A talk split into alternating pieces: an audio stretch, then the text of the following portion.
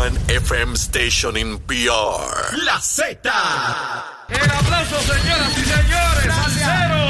Esta es la verdadera y pura emisora de la salsa de Puerto Rico. ¡De Puerto Rico! La Z. WZNTFM 93.7 San Juan, WZMTFM 93.3 Ponce y WIOB 97.5 Mayagüez. La que representa la salsa en la isla del encanto. De aquí para el mundo. A través de la aplicación La Música Z93. Tu, tu emisora nacional de la salsa. Comenzamos nuestra segunda hora aquí en Nación Z Nacional, mis amigos. Ya está en sala, listo, ready, el licenciado Cristian Sobrino. Y antes de continuar quemando el cañaveral, Estás con Nación Z Nacional por el Habla Música y Z93. ahí estamos, mis amigos, en pantalla, la quema del cañaveral, como siempre, comenzando hoy lunes. Mire, como tiene que ser en la quema del cañaveral. Y ya está aquí con nosotros el licenciado Cristian Sobrino. Saludos, Cristian, buen día. ¿Estás bien? Saludos Leo y saludos a toda la audiencia en Puerto Rico y fuera. Mira, como siempre, un placer tenerte con nosotros acá los lunes. Quiero comenzar con un conversatorio que hubo en el Senado de Puerto Rico el viernes pasado, promovido por los senadores del PNP, Keren Riquelme, y por el Partido Popular, Rubén Soto.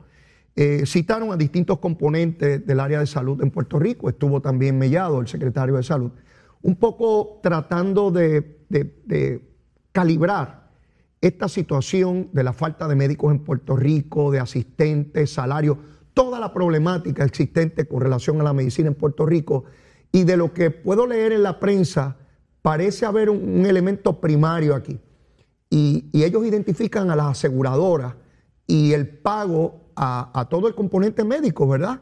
Como parte de, los servicios que, se brindan. Esta, este no es la primera vez, ¿verdad?, que se da este señalamiento con relación a las aseguradoras, pero me temo, eh, Cristian, que por el éxodo tan grande de médicos, y se señala que en las jurisdicciones de los Estados Unidos, pues ese problema de los pagos y, no es así, por el contrario, que se paga bien, por lo menos eso es lo que ellos plantean. ¿Cómo tú ves este problema y cuando tú estuviste en el gobierno, si tuviste alguna oportunidad de ocultar esto? Bueno, mi, mi parecer es que yo llevo siguiendo el tema de la salud pública en Puerto Rico por varios años. Cuando yo empecé a practicar derecho corporativo, mis clientes eran eh, mayormente planes médicos, eh, o sistemas de hospitales, oficinas grandes de médicos, centro ambulatorio. Así que ese fue, en esa área fue que yo me, me preparé como abogado corporativo y pues entonces voy hacia otra área. Y de, hecho yo entro de cierta manera a la política porque me reclutaron para el, el comité de plataforma de la reelección de Luis Fortuño en el 2012 para trabajar precisamente en la plataforma de salud. Ok. Eh, cuando en la, la realidad del caso es, y es algo difícil quizás de, de tragar, es que el problema que tenemos en Puerto Rico cuando discutimos el asunto de la salud Ajá. es que nadie quiere hablar del problema de- verdadero. Y el problema verdadero es que nuestro sistema de salud está basado en un sistema norteamericano, federal, Ajá. pero en, el- en la situación de la, de la extrema pobreza que se vive en Puerto Rico en comparación a esos otros territorios o esos otros estados en la Unión. Por ejemplo, en Puerto Rico, para todos los efectos prácticos, tenemos una medicina socializada. Casi el 80% de la población o está en el plan vital, o en un plan Medicare Advantage, o en un plan patronal del gobierno, o recibe algún servicio que no se, no se compensa de algún hospital público. O sea, la- la- el nivel de, de cuidado gubernamental que se recibe en Puerto Rico no se compara a lo que uno ve en Estados Unidos, donde eh, la vasta mayoría del gasto médico es a través del sector privado, sea por planes patronales o por planes comerciales de los individuos. Ok. Eh, ¿Qué implica eso? Que en Puerto Rico hay un racionamiento del cuidado médico debido a que no recibimos la misma cantidad de financiamiento federal que reciben los estados y segundo, porque no existe una- un sector de salud privado que suplementa ese sistema público. Así que entonces el- la realidad del caso es que las aseguradoras médicas, las aseguradoras y los planes médicos Ajá. no simplemente están ejerciendo el- el rol de ser el que paga una reclamación, también están ejerciendo un rol de racionar cierta, eh, los recursos que el gobierno recibe, que son muy limitados, para poder atender toda la situación que hay en Puerto Rico de salud. Para estar claro ahí, eh, Cristian, estamos diciendo proveemos menos servicios u opciones porque tenemos menos dinero para ese financiamiento. Claro, y entonces, eh, es, por eso es que cuando hablan, no, es que tiene que ver con los, los planes médicos o la aseguradora. Pues eso no es enteramente cierto, porque cuando un médico se va de Puerto Rico y monta una oficina o se une a una oficina en Estados Unidos, Ajá. se da cuenta bien rápido que los planes médicos allá son mucho más agresivos en la auditoría y en las restricciones que ponen al cuidado. Pero como la compensación es tan alta, eso le permite a las oficinas médicas de eh, contratar a- eh, staff administrativo que se encarga de todo ese proceso. Eh, también tienen una medicina que es mucho más corpo- corporativa que en Puerto Rico, donde todavía tú tienes muchos médicos que trabajan en oficinas eh, como, como practicantes solo de grupos pequeños. Así que la escala es totalmente diferente. Eh, y la dificultad que hace eso es que hasta que no entendamos que es un asunto más relacionado a nuestra pobreza como, como territorio que a que hay alguna persona escondida en algún cuarto o en algún conference room eh, tratando de, de extor- extorsionar el sistema, no vamos a ir a la raíz de la situación. ¿Por qué? Porque los, mecanismos que tenemos para quizás eh, ahorrar o generar más eh, ingresos no es que las aseguradas paguen más rápido, sino es atender condiciones crónicas, como por ejemplo la artritis reumatoidea, atender el asunto de la hepatitis C en Puerto Rico, atender cómo se escalan los tratamientos. Ese tipo de, de- estrategia, que es la que uno ve entonces en países que tienen un sistema altamente socializado, con una, una población pobre, es la única manera que tú vas a poder eh, atender de alguna manera u otra la situación desde el punto de vista del paciente y del punto de vista de la clase médica y de los otros profesionales de la salud. Tienes que buscar alguna manera para poder compensarle algo lo suficiente para que no, no, no sea tan grande el incentivo de irse de la isla, porque nunca se va a poder competir en términos de, de la compensación que se compita allá. Entonces quiere decir, a base de tu explicación, Cristian, que sería un discurso simplista decir, que es lo que he venido escuchando ya por mucho tiempo, de que es que la, la aseguradora está allí, yo le someto la factura y no me pagan, o me pagan tarde. Y si me pagaran rápido, pues no habría este problema. Sí, no es tan, Eh, no- no es tan- no es tan ca- sencillo pa- como- Para estar claro, hay casos como eso. Ajá. Y ciertamente, por ejemplo, el comisionado de, de seguro o ACES podría tener una campaña bien agresiva Ajá. para que ese tipo de, de procesamiento de la, de, la, de la factura se haga más rápido, ciertamente.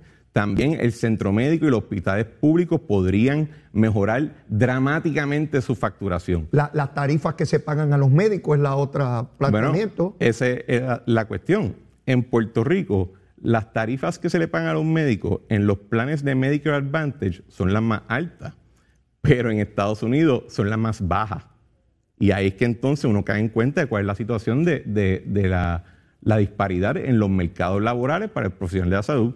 En Puerto Rico, lo más alto que puede cobrar es lo más bajo fuera en, en cualquier otro estado. Quiere decir que no hay manera de competir frente a esas jurisdicciones. No, Bueno, no- no hay ha- forma. Hay maneras, ¿verdad? Pero, pero no, pero tratando de buscar un boogeyman y caerle a martillazo y tratar de aprobar leyes que entonces no se van a implementar, pues no estás tratando el, el asunto lo más, lo, Lo- lo- lo lo- más real posible. De, de ordinario, en nuestra sociedad, y no es que ocurra siempre, pero tratamos de identificar alguien malo. Claro. Entonces vamos frente a ese malo y le caemos a palo.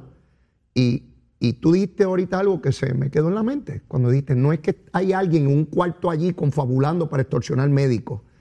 Y yo me pregunto, ¿es- ¿identificamos al malo como la aseguradora y a ese le caemos arriba y las criminalizamos? ¿Son parte del problema? ¿Cuánto es parte del problema? Porque tú muy bien señalas, tenemos un millón y medio de seres humanos en esta isla que dependen de la tarjeta de salud del Así gobierno. Eso es la mitad de la población. ¿En qué otra jurisdicción de los Estados Unidos la mitad de la población depende de una tarjeta que, que- que subsidia al gobierno? Me atrevo a decir que ninguna. Por eso. A nivel estatal. Eh, Tú puedes tener regiones donde sí tienes una gran, un gran número de personas o una proporción alta, pero cuando lo tomas como Estado total, no, nadie está, nadie, ni cerca estaría por la mitad de la población. Pues, pues entonces, fíjate a dónde nos empuja este tema, como tantos otros, a un problema de pobreza. ¿Cómo salimos de la pobreza para que la gente no dependa de esa tarjeta de salud del gobierno y puedan pagar su propio plan médico privado? Cómo hacemos de una economía donde la gente no solamente tenga trabajo, tenga trabajo bien remunerado, que compitan no solamente para doctores, a toda la población que compita con jurisdicciones en los Estados Unidos, porque no nos comparamos con Nicaragua, ¿verdad? No, definitivamente. Ni, con, Venezuela ni con Argentina. Nos comparamos, siempre que nos comparamos aquí es con el norte. Yo no escucho a nadie comparándose aquí con México. ¿Verdad? Ni con Chiapas en México. Ni, ni con la República, ni con nuestro estándar de vida y, de, y, de, y nuestra expectativa material es basado en los Estados Unidos, porque es lo natural después de más de 100 años de estar de alguna manera u otra integrado al sistema, ¿verdad? En un momento, eh, cuando Puerto Rico todavía estaba en las primeras etapas de esa relación y cuando era mucho más territorial la situación, pues no mirábamos hacia allá pero en la medida que se ha, creído, se ha creado un puente mucho más eh, eh, transcurrido entre Florida, Texas, Nueva York y Puerto Rico, pues la comparativa es imposible de no hacerse. Eh, yo diría lo siguiente, en Puerto Rico si tú quieres traer más fondos para salud, pues es una situación de estatus y no hay otra manera de verlo. si quieren darle más dinero al sistema, pues implica aumentar impuestos de alguna manera u otra. Si de algún sitio tiene que salir dinero. Y entonces, ¿qué pasa? La gran parte de nuestra población no va a poder salir a coger un plan médico privado, aunque la situación mejore, porque tienen muchas personas que son retiradas y que ya están en Medicare Advantage, tienen muchos niños que están en plan vital, ellos no pueden todavía irse a trabajar y conseguir un plan privado, tienen muchas personas que, que son empleados públicos, así que están ciertamente integrados a ese sistema. Así que por eso es que, oye, y de nuevo, estoy seguro que podría mejorar la facturación en hospitales públicos, estoy seguro que se podrían hacer dos o tres cosas eh, para asegurarse que, nadie en el sistema de los planes médicos esté, esté empujando eh, asunto de, de, fiscalización de la facturación demasiado, mucho más de lo que es razonable pero cuando lo agregas todo junto, probablemente no va a llegar a la masa crítica que todo el mundo sueña que está ahí. O sea, que siguen siendo paliativos y el problema permanecería como uno recurrente de falta de recursos. Punto. Claro. Eh, de eh, hecho, y si tú eliminarías, si, si tú le aplicarías a cualquier estado de la Unión el mismo grado de financiamiento público que recibimos nosotros del gobierno federal, si nuestra proporción se la aplica a cualquier estado, su sistema de salud quiebra el día después. O sea, eso no es una cuestión, o sea, Puerto Rico dentro de lo que tiene ha hecho un milagro. Y, aunque, yo sé que es difícil escuchar eso porque especialmente con lo, que, estamos viendo ahora del centro médico, lo que estamos viendo de los médicos yéndose, que no hay, no hay cita, pues es bien difícil uno pensar que podría ser peor, pero eh, podría ser mucho peor de lo que ha sido. Y hasta cierto punto es testimonio de que la clase médica, la clase administrativa de salud de Puerto Rico incluso las personas en el gobierno han hecho, eh, han hecho un milagro de poder sostener un sistema de salud por tanto tiempo con tan poco financiamiento. Yo veo, pues las iniciativas que se, que se utilizan o que se estudian, el 4% del pago de contribución para, para los médicos. Entonces me pregunto, bueno, pues llegará un punto donde para cada profesional o para cada renglón que tengamos la situación que tenemos hoy con los médicos, pues acabemos que todo el mundo pague el 4%, ¿verdad? Porque se van profesionales de toda naturaleza, se van obreros diestros que no podemos tener aquí. Ahora mismo tenemos un grave problema de mano de obra para la, para, eh, la obra de reconstrucción de Puerto Rico porque no hay el personal especializado. Ya no te estoy hablando de médicos, ni te estoy hablando de ingenieros, ni nada de eso. Te estoy hablando de, personal diestro para, para construir un edificio. Bueno, cuando se redactó la ley que, daba el incentivo a los médicos, el incentivo contributivo, eh, yo participé en esa redacción. Eh, la, razón de ser de, esa estrategia era que si querías aumentar la compensación del médico, tú tenías dos avenidas que podías perseguir. La primera es aumentar prima, pagárselo al plan médico para entonces rezarle a papá Dios que el dinero le llegue al médico. Y segundo, simplemente le reduce el impuesto, la carga contributiva al médico y ya eso es como un subsidio de sueldo directo del gobierno.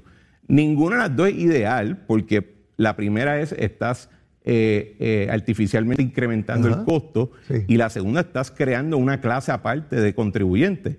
Pero en aquel momento el problema que teníamos de la, eh, del éxodo de médicos era serio. Esa medida lo, de, lo, lo, no lo detuvo necesariamente, pero lo hizo, lo, lo desaceleró. Lo desaceleró. Y cuando la Junta elimina el plan, el programa completo, de momento estás comenzando a escuchar nuevamente de médicos yéndose de la isla. Así que no era, era una solución imperfecta a una situación grave. De hecho, yo tengo eh, unos cuantos amigos médicos que, no son especialistas y me decían, pero Leo, la inmensa mayoría de los que damos servicio en todo Puerto Rico, incluyendo las zonas del centro de la isla, somos generalistas, no somos especialistas y nosotros tenemos la carga contributiva ordinaria. Eh, eh, tramitar no solamente se intentó el cuatreno pasado llevarlo a todos los médicos, pero la Junta de Supervisión Fiscal dijo que no. Sí, ahí fue que se tumbó el programa por completo, no solamente a, los generalistas. Y de allá para. también suena injusto para, para el paciente, médico en médico. O sea que dentro de los propios médicos habían dos clases. Los especialistas y los no. Porque tú, estaba pagas tanto y yo tanto. Estaba dirigido a especialistas que son eh, un número mucho más reducido de, que, los, que los médicos generalistas. Claro. Eh, por ejemplo, hay algunas prácticas que si, se, que si dos o tres médicos más se retiran, se acabó, no está disponible ya en Puerto Rico. Bueno, leía, hoy, hoy la prensa reporta que una enorme cantidad de los pediatras que, existen en la práctica hoy en Puerto Rico están sobre los 62 años y que no hay nuevos. Quiere decir que en varios años nos quedamos sin pediatras en Puerto Rico eh, y que de los que estudian en Puerto Rico la inmensa mayoría se van a hacer sus especialidades o hacer su, eh, práctica fuera de Puerto Rico también. Así que el, problema eh, sigue, sigue avanzando, pero es que yo, yo, quisiera, y con la discusión que estoy teniendo contigo me ayuda a, mirar otras perspectivas, porque lo que sigo escuchando es que es que son bien malos los planes y que no pagan y que el día que paguen, pues todos esos médicos no se va nadie y los que se fueron regresan. Y no es tan sencillo no como eso. No necesariamente. no es la verdad. No necesariamente va a ser así. Y, obviamente, como tú señalas, podemos arreglar cosas con eso, por supuesto, pero no es la esencia del problema. No, para nada. El, problema es la cantidad de recursos global que existe para el sistema de salud de Puerto Rico. No hay lo suficiente cuando lo comparas con cualquier otra parte de los Estados Unidos. Quiero eh, pasar contigo a otro, a otro tema, y es la sesión que comienza hoy, eh, ¿verdad? Y que debe extenderse hasta, hasta noviembre eh, siguen pendientes proyectos del Ejecutivo. Eh, la Asamblea Legislativa tiene proyectos allí como por ejemplo eh, las enmiendas al, Código Electoral que se quedaron pendientes en la Cámara de Representantes. Están hablando de atender el problema de la salud, precisamente este que estamos hablando, pues ahora se pone en la palestra y ahora todo el mundo es experto y todo el mundo quiere atenderlo y todo el mundo quiere resolverlo, pero el problema lleva años ahí sin, atenderse. De igual manera se, se está hablando de nombramientos como el de la eh, licenciada Anaí Rodríguez, Recursos Naturales, el Contralor de Puerto Rico, la posición del Supremo, la Comisión Estatal de Elecciones.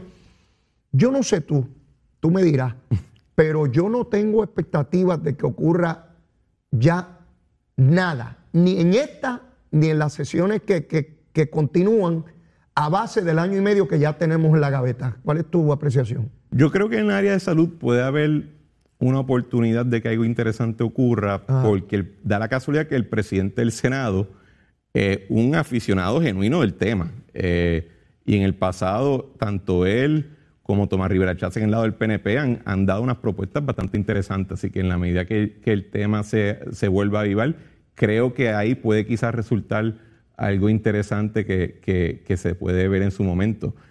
Entre los demás temas, yo creo que no hay absolutamente más nada que, que buscar ya estamos en agosto del 2022, el año que viene, año preelectoral, y tiene un gobierno compartido. Yo genuinamente no espero mucho de, esta, sesión legislativa o las que vienen, ¿verdad? Más allá de que nos va a entretener a todos los, los dimidiretes y los papelones que de seguro vamos a estar viendo en la relación entre el Ejecutivo y el, y el Legislativo. Pero también es una cuestión de cuál es cuál es la agenda que tiene en, la, legislatura actual, aunque sea de un partido diferente al del, gobernador, no he visto elaborado una agenda que uno pueda decir cada pieza se monta sobre la otra y tiene una visión de qué es lo que quieren hacer con el gobierno o con el sector privado, lo que sea. Es más una cuestión de que dependiendo de cuál es el tema que esté en primera plana, alguien presenta algo y lo utilizan de piñata por unos cuantos meses. Y hasta cierto punto creo que lo que causa es que las personas... se- Buena, buena descripción esa. Dependiendo de lo que haya en, en- en la primera plana, se radica un proyecto y eso lo tienen en una piñata. Claro, sí, ya, y, si- y hacen mil vistas y la cuestión, y al final. No ah, pasa nada. Y yo creo que eso tiene el efecto. eh, yo, yo, a mí me gusta mucho la, la- el, el dicho de lo poco gusta, lo mucho enfada y lo demasiado enca. Ajá.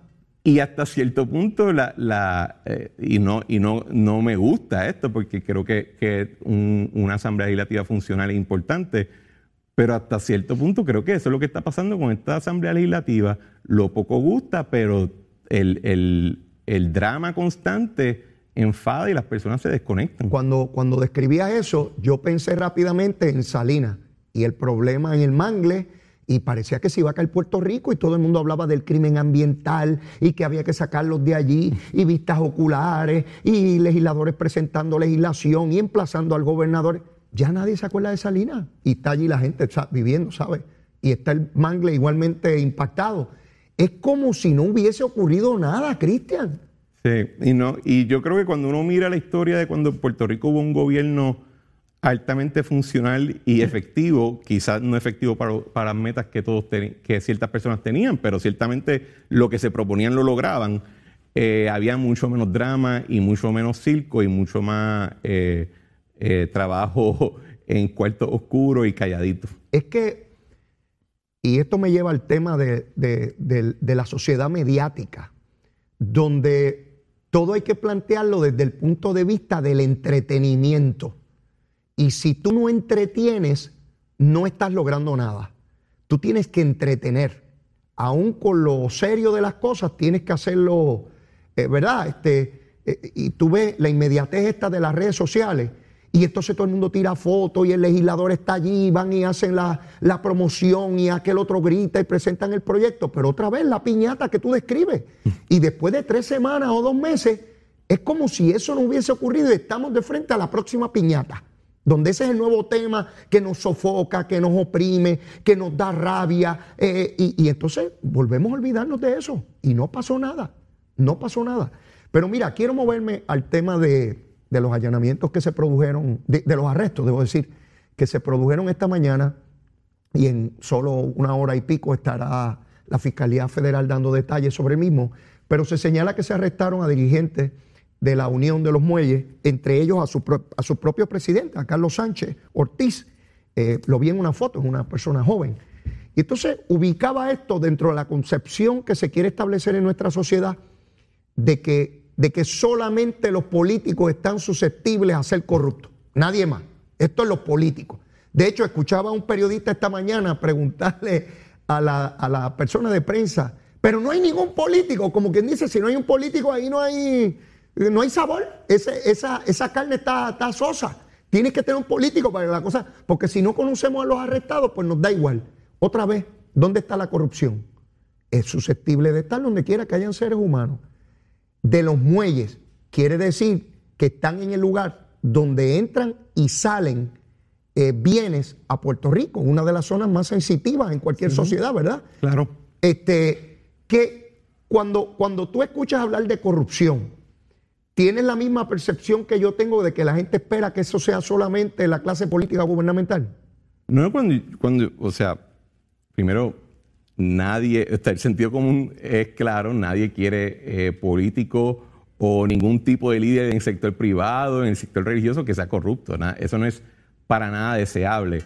Pero sí yo entiendo que hay hasta cierto punto un, un nivel de manipulación eh, de parte de, de varios medios, de varios foros, donde quieren convencernos que en una isla donde mueren eh, violentamente cientos de personas al año por el narcotráfico, que el problema más grande que tiene el pueblo de Puerto Rico es un alcalde u otro corrupto. O sea, no concuerda con la realidad. Eh, Puerto Rico tiene unos serios problemas que uno diría que son, que, de alguna manera u otra tienen que ver con la corrupción. Pero cuando uno compara con otros lugares, la corrupción gubernamental aquí es una bobería comparado a lo que uno ve en otras partes de Latinoamérica, incluso lo que uno ve en otros estados. O sea, hay estados que en los últimos 50 años han arrestado y han encarcelado a cinco gobernadores y casi se llevan completo la legislatura de esos estados. Pero nadie allí dice la corrupción es un gran problema. ¿Por qué? Porque no, no lo atienden de tal manera en su discusión. En Puerto Rico tenemos una incidencia de narcotráfico, de crímenes violentos, de trasiego de droga y de otros contrabandos y eso como que lo dejamos en la página 47 del periódico y siempre estamos en la página 1 y 2 con el, asunto político, de que si la corrupción política. Obviamente no es deseable y no es tolerable y cuando ocurre un evento y lo tienen y arrestan al político del que sea, eh, entristece muchísimo. Pero para mí hay una manipulación en la medida que no trata, no, no se le da la, la, prioridad que requeriría lo que implica la muerte de cientos, de cientos de personas al año violentamente en Puerto Rico. Así que corrupción va a ocurrir en cualquier institución. Eh, en Puerto Rico en particular hemos tenido unos cuantos años donde, donde la Fiscalía Federal y el FBI han arrestado eh, a un buen número de, personas. Hasta cierto punto, quizás el tema de la corrupción está tan presente en la discusión porque los cogen, ¿verdad? Versus en otros lugares donde no los cogen. No los cogen. Así que no es un tema. Eh, pero yo estoy interesado de ver qué es lo que eh, encontró el FBI o lo que está acusando Fiscalía a estas personas, porque si es de alguna manera u otra eh, relacionado al, narcotráfico o al contrabando, pues estamos viendo quizá otro incidente del asunto que ponemos en la página 47 porque queremos prestarle atención al político del momento. Eso, eso pienso, que la medida en que sea ese tipo de transacción, pues se discute momentáneamente hoy, pero nada más porque lo importante es cuando llega un funcionario público, que ciertamente, como tú señalas, el hecho de que en otras jurisdicciones no, no se dé porque, porque no los encausan, ¿verdad? Eh, me decía un amigo de, un país muy cerca de aquí, de Puerto Rico, que, qué ventaja tenemos nosotros que tenemos el FBI, porque en su país no hay el FBI y no arrestan a ningún político y que él sabe la situación que, hay allá. Nada, comparando el gobierno federal que se tiene en Puerto Rico versus en esos lugares donde, donde no lo hay. Y claro, tampoco estoy diciendo que, es perfecto nuestro sistema, ni mucho menos. Pero Cristian, tenemos que ir a una pausa y luego de la misma venimos cuando entremos con tu recomendación de almuerzo y seguir quemando el cañaveral. Llévate la chera. Estás con Nación Z Nacional por el Habla Música y Z93. Ahí está el pantalla, el cañaveral encendido, mi hermano. Comenzamos con fuerza hoy lunes, ya usted sabe cómo es. Hay que dejarlo ahí Mire, que no quede esa bandija oculta debajo de ese cañaveral. Y está con nosotros el licenciado Cristian Sobrino y él sabe, ya, ya él conoce las reglas aquí. Él sabe que a las nueve y media hay que empezar a susar, así decía mi abuelo, azúzalo, azúzalo. Hay que empezar a susar el estómago. Eh, licenciado, ¿qué usted recomienda de almuerzo en el archipiélago boricua? Mira, Leo, yo llevo un par de días de mucho trabajo, casi con bien poco sueño, así que yo creo que este almuerzo me va a dar algo light un cuajito con pique. Sí, definitivamente. Pero, pero eso a sangre fría, ¿con, con qué tú acompañas el cuajo ese? No, un, gran plato de cuajo, eso es suficiente. de verdad, cuajo. Quizás con, con, unos tostones. Ahí, ahí.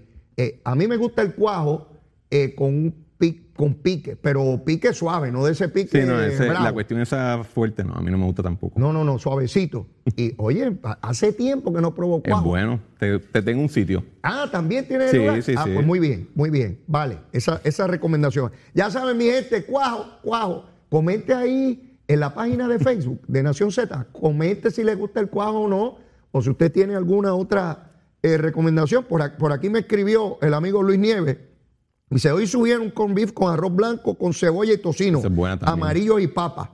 Eh, ay, me dice que si tú conoces algún lugar. Después te decimos el lugar yo que no podemos estar dando anuncios aquí de gratis. Si no pagan, no se Seguro, mira los chavitos, los chavitos. Tienen que venir los chavitos, todos queremos chavitos. A día no me voy a anunciar sin pagar los chavitos. Seguro. Este, mire, Cristian trabaja, no solamente porque le gusta, es porque tiene que generar chavitos. ¿Y usted sabe por qué yo trabajo? No es porque me guste. Yo estaría ahora mismo, qué sé yo, en, a- en algún otro lugar. Tengo que trabajar por los chavitos, los chavitos, pero me lo disfruto mucho, ¿sabes? Estar aquí con ustedes todos los días, por lo menos de lunes a viernes. Cristian, vamos a hablar un poquito de Donald Trump. Sé que debe haber unos republicanos ahí envenenados conmigo, pero mire, Es yo soy te- te bueno, quiérame que yo soy bueno, yo te, soy bueno. te escuché y estaba... Sí, sí, sí, rabioso, porque es que esto es una cosa. Yo he escuchado que un presidente que sale en funciones y se lleva unos documentos para allá y tienen que irle a allanar la casa. Eh, Cristian, esto a mí me parece una barbaridad, de verdad que te digo, me parece una barbaridad. Pero eso es a mí, ¿qué te parece a ti? Bueno, para ser perfectamente franco, yo no le creo a nadie en este revolú. No Ah, le creo... Buena postura. No le creo al FBI ni, al Departamento de Justicia, no le creo al presidente y a su equipo. Ya yo estoy, ya yo me he acostumbrado a que todo lo que involucre al, al expresidente se llena de tanta controversia, tanta filtración, tanto, eh, tanta exageración, que uno no sabe bien qué es lo que está pasando. ¿Qué es lo que hay? y- ¿Qué es lo que no? exacto. O sea, los primeros dos años de la presidencia de Trump, a todos nosotros nos convencieron que en cualquier momento el, el caballero iba a comenzar en hablar ruso y que iba entonces se iban a tener que llevar rusa. arrestado. La recuerdo. Y todo el revolú. Sí. Y después terminó en un gran nada. Eh, así que yo ya he aprendido que todo lo que involucre al, al expresidente, yo hasta que no salgan todos los hechos a la misma vez, Con pinza. no, no hago juicio. Es como lo que decían, no, que, que el FBI intervino porque alguien cercano a Trump lo choteó. Y yo automáticamente pensé, capaz que fue él mismo que llamó para que lo fueran a buscar, para simplemente tener una controversia sobre la que pelear. Eh, así Para, que eh, eh, para, para poder alimentar su base política de que- de que, Exacto, los- sí, eh, sí, me están sí. persiguiendo, me están persiguiendo. Eh, y a la misma vez también uno ve la hipocresía porque, ok, el presidente alegadamente se lleva material confidencial y secreto. Sí, esa es la alegación. Y eso ahora se trata como que eh, tenía los códigos nucleares allí eh, para vendérselo a Saudi Arabia si quisiera. Ajá. Pero cuando en otros casos personas del gobierno federal filtran información militar sensitiva que incluso lleva a la muerte de soldados en el campo de batalla o que se, se filtra el nombre de un agente que está encubierto, a esa persona la, la, entronan como si fuera un gran héroe de la democracia. Así que con esos temas yo puedo entender cómo quizás genuinamente información altamente sensitiva que no se debe haber llevado.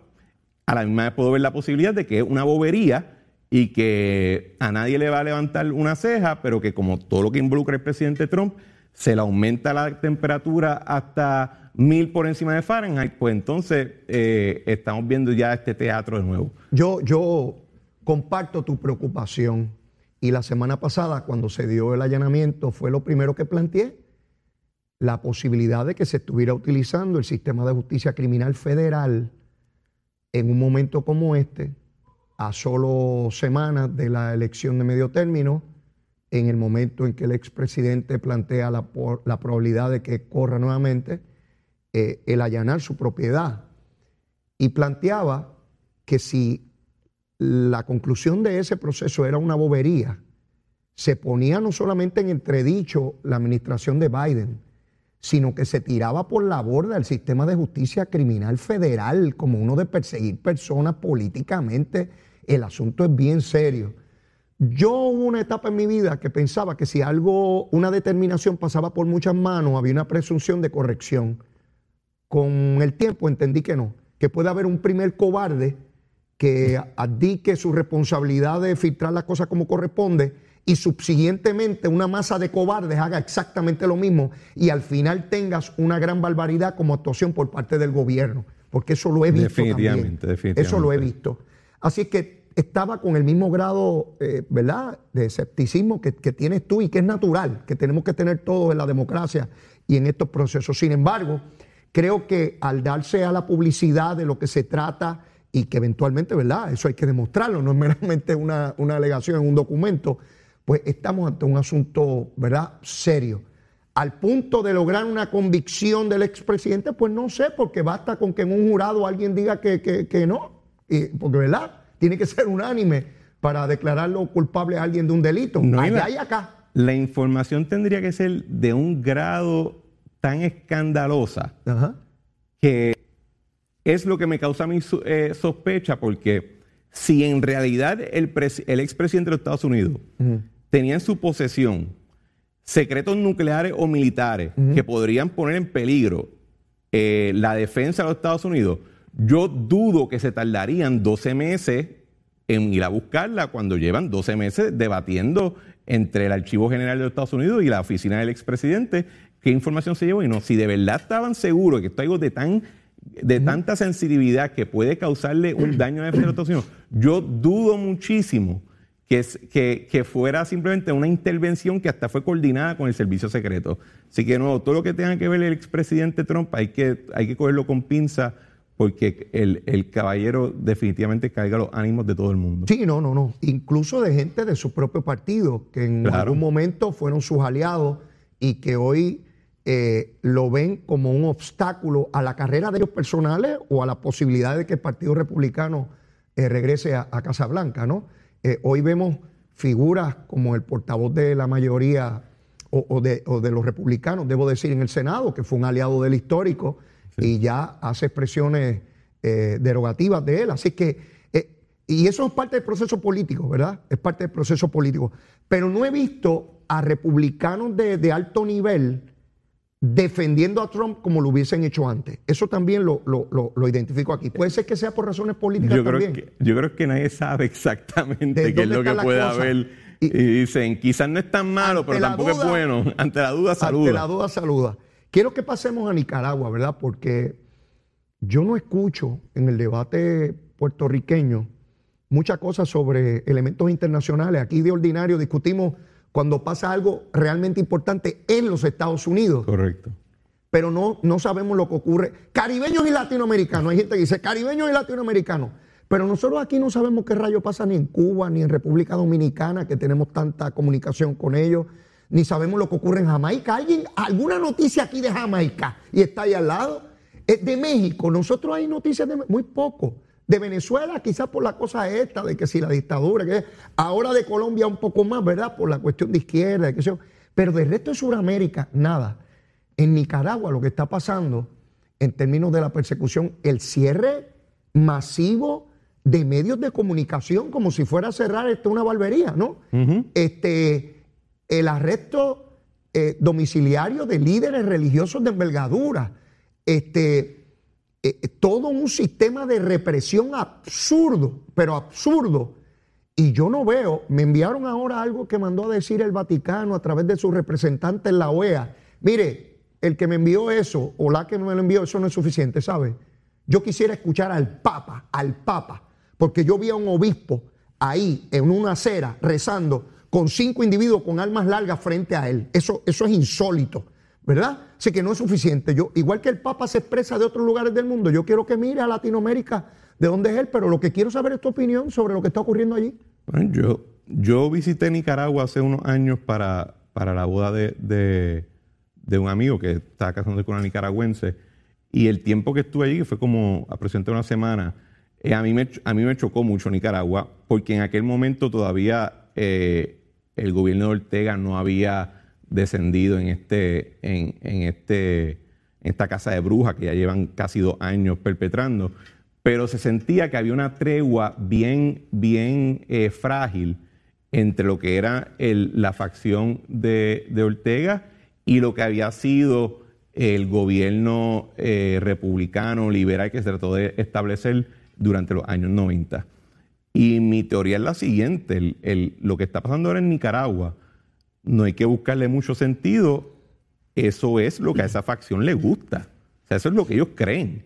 Eso es lo, ellos están en ese grupo en parte porque hacer las cosas que están haciendo hoy es uno de los beneficios marginales que ellos estaban buscando aprovecharse.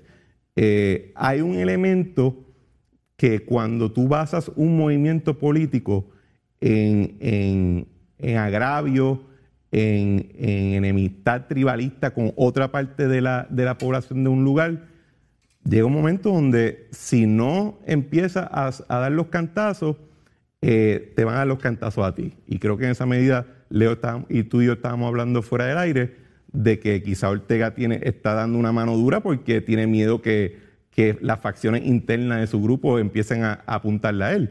Y siempre hay algo de eso. Pero para tú estar dentro de ese tipo de movimiento, tú tienes que tener, eh, la frase en inglés es bloodlust, tienes que tener eh, algún tipo de, de por sangre para justificar eh, tú someterle a tu pueblo a ese tipo de cosas.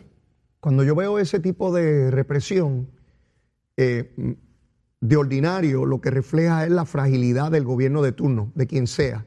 Cuando tú tienes que llegar a ese grado tan absurdo de, aplastar a la gente físicamente, que, no deja institución ni, ni liderato de nadie, es, es precisamente por esa fragilidad. Y particularmente en estos países, eh, la fuerza militar juega un papel protagónico.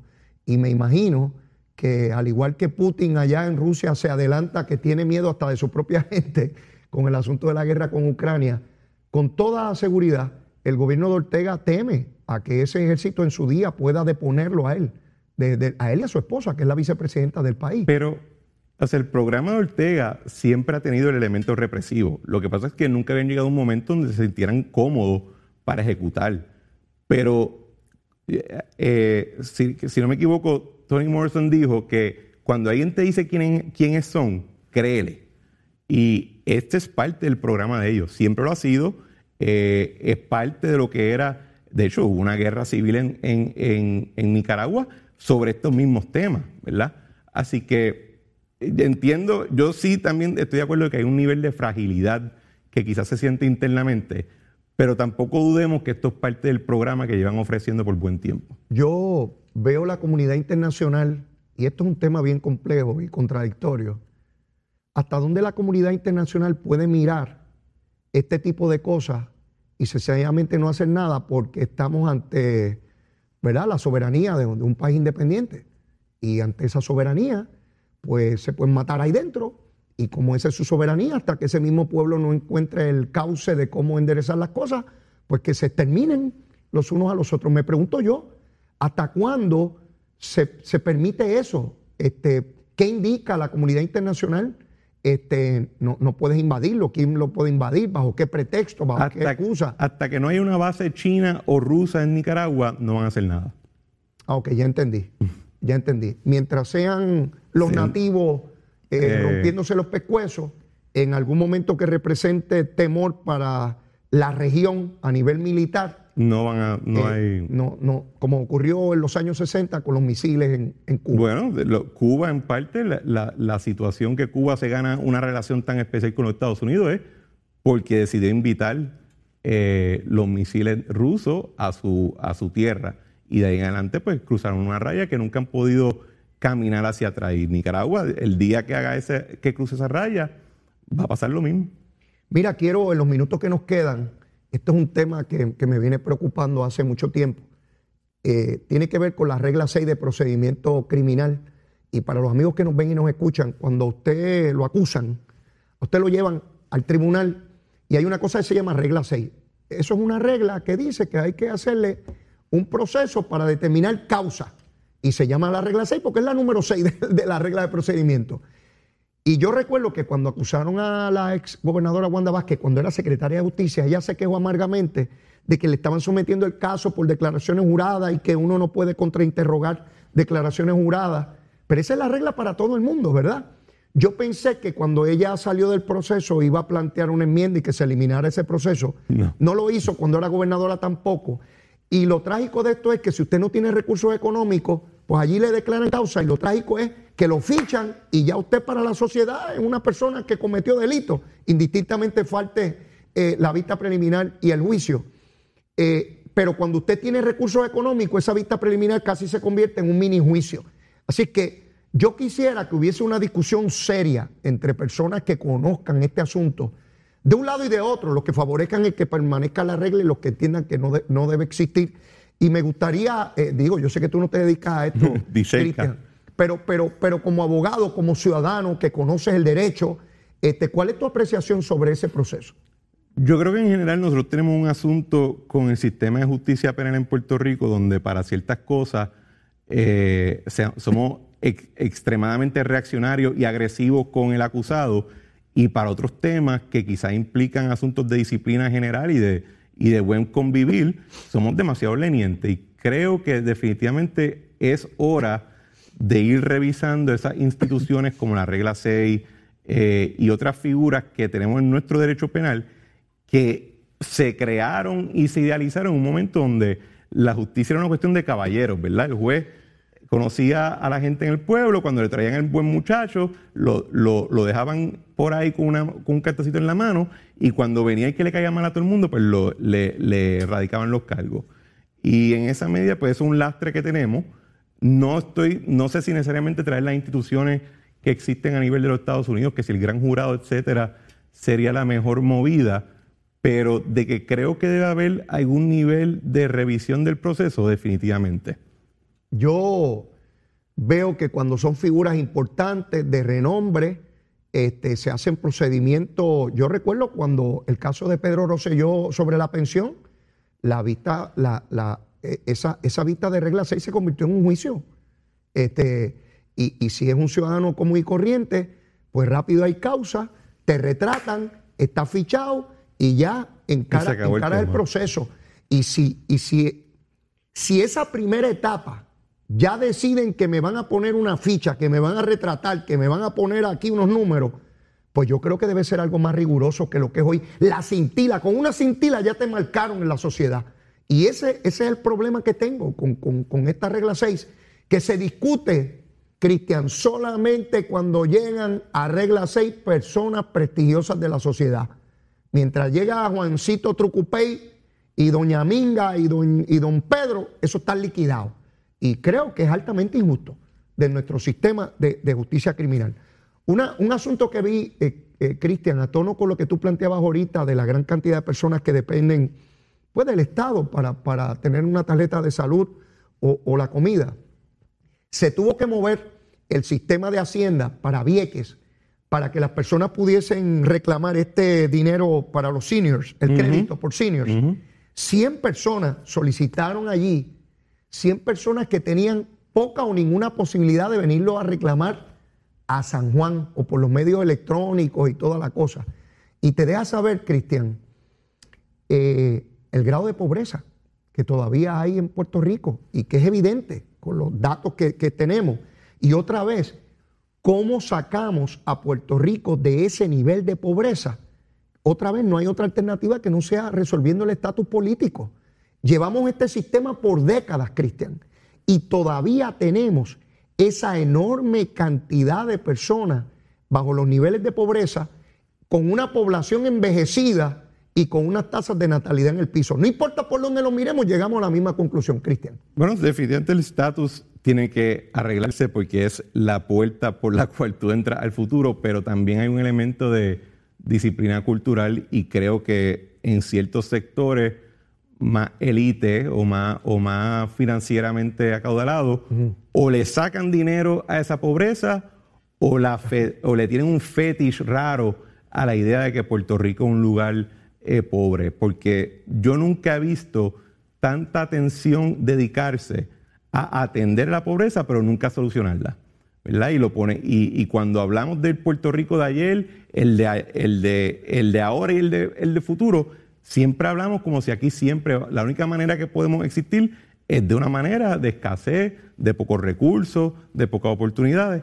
Y nunca hay, yo por lo menos hace tiempo no veo o no escucho un discurso que sea más eh, aspiracional y que diga, mira, hay un camino que hay que cursar, requiere disciplina, requiere esfuerzo, pero hay éxito al final del camino, ¿verdad? y creo que es necesario no solamente atender eh, la pobreza como está ahora y, la, situación, pero trazar un camino que sea fuera de ella. El próximo lunes me propongo empezar por ahí contigo. Has dicho dos cosas que me impactan. Eh, eh, este, este, asunto de que atendemos la pobreza, pero no la solucionamos, y que hay gente haciendo muy buen dinero. Ha hecho buenísimo. Con la, con la, con la pobreza. Y, y perpetuarla significa que unos sectores de la población hacen mucho dinero y se mantienen en condiciones privilegiadas manteniendo esa, esa, pobreza. Gracias, Cristian. Agradecido enormemente. Será hasta el próximo lunes. Buscaré el cuajo. Cuídese mucho. Éxito. Bueno, mis amigos, ya en los minutos finales, una semana donde comienzan nuestros estudiantes de regreso a la escuela. Se hace crítica de las escuelas que no están listas todavía, pero no se habla de que la inmensa mayoría sí están listas para recibir a nuestros estudiantes. Esas, esas no agarran titulares. Tampoco les dicen que comienzan nuestros maestros en el sistema público con mil billetes más en el bolsillo, mil dólares de aumento adicionales a su salario tienen los maestros en Puerto Rico. Ah, de eso, eso no quiere titulares, solamente el reguero y el revolú. Pero mire, aquí está Leito Díaz para decirlo todo, lo bueno y lo malo, todo, todo, todo, no una cosa y otra no. Mire, eso de vara corta, vara larga, no, la misma vara para todo el mundo. Pero yo no tengo tiempo para más. Mire, si usted todavía no me quiere, la súplica de siempre, quiérame que soy bueno, soy bueno, se lo garantizo. Y si ya me quiere, quiérame más, quiérame más. Los veo mañana. Besitos en el cutis para todos. Llévatela, chero.